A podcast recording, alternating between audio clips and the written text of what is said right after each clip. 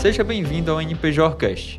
No episódio de hoje, vamos falar sobre a permanência do feriado de carnaval pelas instituições de ensino particulares no Ceará.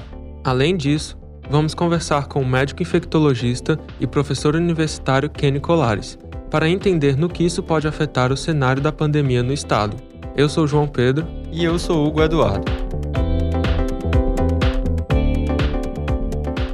Após análise de dados relativos à pandemia no Ceará, o governador Camilo Santana anunciou no dia 4 de fevereiro que não haverá ponto facultativo por órgãos públicos durante o carnaval.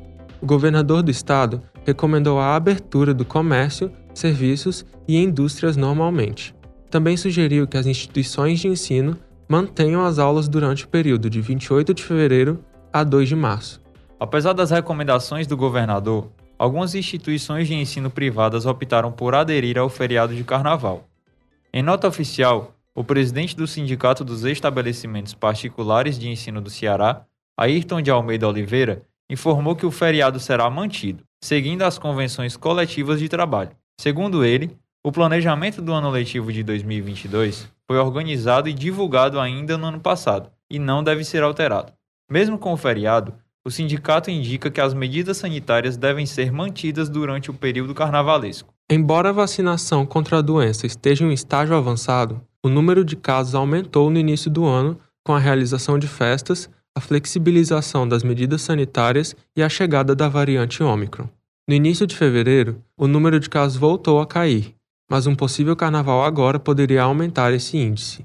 O médico infectologista e professor universitário Kenny Colares nos conta um pouco sobre a atual situação do Ceará na pandemia. Para ele, ainda não é hora de aglomerações. Se a gente for considerar o número de casos, tanto no Brasil como no Ceará, a gente tem uma redução do número de casos nessas últimas três ou quatro semanas. Ou seja, durante fevereiro começou a se estabelecer uma tendência de queda do número de casos, havendo uma redução dos casos, porque em parte as pessoas que têm a doença adquirem uma proteção. Existe uma preocupação que a gente agora caminhando para o carnaval se a gente tiver um grande parte da população se aglomerando, a gente pode de repente voltar, como alguns países já conheceram, né, voltar a ter uma elevação da curva de casos. Mas a curva de casos, nas últimas três semanas, ela vem em queda, né? Mostrando que talvez a gente já tenha passado pelo pior, desde que a gente não descuide e volte de novo a se desproteger. O governador do Ceará, Camilo Santana, por meio do seu decreto diante do carnaval, sugeriu que o feriado fosse suspenso também por empresas particulares. Segundo o professor Kenny, essa medida pode ser eficaz contra a Covid. As aglomerações de final de ano, o Natal, o Ano Novo, as confraternizações, baixo uso de máscaras e que a gente estava no ano passado aquela sensação de que tinha acabado a pandemia, facilitou, né? Em janeiro a gente teve uma grande quantidade de casos e a gente teve uma onda de casos maior do que todas que a gente tinha tido antes, né? Existe uma grande preocupação que as aglomerações no carnaval, que é outra festa, outra celebração popular que costuma juntar muita, muita gente, né? Que essa nova aglomeração acontecida durante o carnaval leve a gente a aumentar o número de casos. Essa é a grande preocupação, né? Então a ideia de cancelar o carnaval é, oficialmente, né, e proibir as manifestações públicas é a tentativa de que as pessoas não aglomerem, né? A gente sabe que mesmo assim algumas pessoas estão se organizando para fazer aglomerações, festas particulares, né? que o governo não pode proibir. O fato da gente estabelecer que esse dia não é feriado, ou seja, que a rede pública de educação, de saúde, de tudo decretou de que vai funcionar normalmente, faz com que parte das pessoas não possam participar dessas aglomerações. Ao longo da pandemia de Covid-19, diversas variantes do vírus surgiram, sendo as mais preocupantes as variantes Delta, Gama e Omicron. O professor Kenny explica agora por que e como as variantes surgem. As mutações que fazem o vírus variar são características do próprio vírus, né?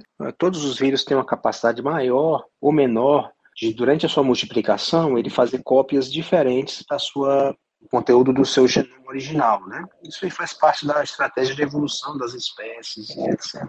Isso aí a gente não pode modificar. Para finalizar, o professor Kenny comenta sobre as medidas necessárias para evitar essa multiplicação de variantes. Toda vida que a gente dificulta a multiplicação do vírus, a gente dificulta o surgimento de variantes. E toda vida que a gente facilita a multiplicação de vírus, a gente facilita o surgimento de novas variantes. Isso pode acontecer de diferentes formas. Por exemplo, no momento em que eu utilizo máscaras, né, e eu não me contamino, ou se eu tiver contaminado, eu não transmito para outras pessoas, a gente vai ter menos oportunidade desse vírus é, se multiplicar e vai ter menos variantes, né? Se a gente é, tem uma alta taxa de vacinação numa determinada população, a gente vai dificultar a multiplicação desse vírus e dificultando a multiplicação do vírus, a gente vai dificultar o surgimento de variantes, né? Então, a gente observa que os principais locais onde essas variantes surgem, eles vão ter essa característica. São locais onde existe um controle da epidemia inadequado, utilizando essas ferramentas todas que a gente tem, as medidas comportamentais, utilização de máscara, distanciamento,